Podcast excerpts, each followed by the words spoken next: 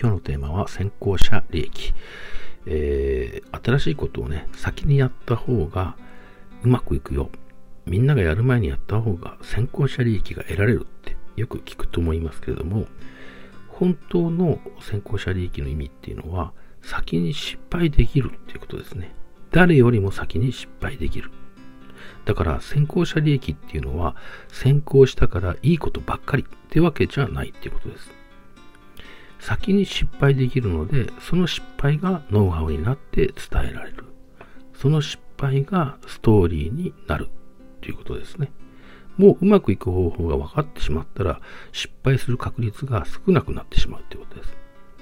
なので、先行者利益の本当に利益っていうのは先に失敗できるということですね。ただそこに、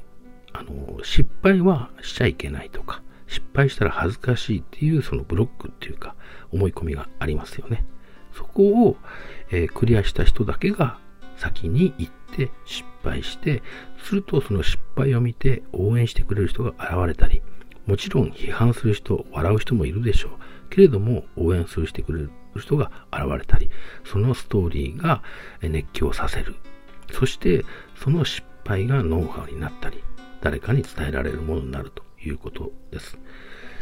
じゃあなぜそんな失敗、失敗のストーリーをしなければいけないのかっていうのは次回ですね。エネルギーの観点から失敗した方がうまくいく理由、失敗した方が継続してうまくいく理由っていうのをお話したいと思います。ありがとうございます。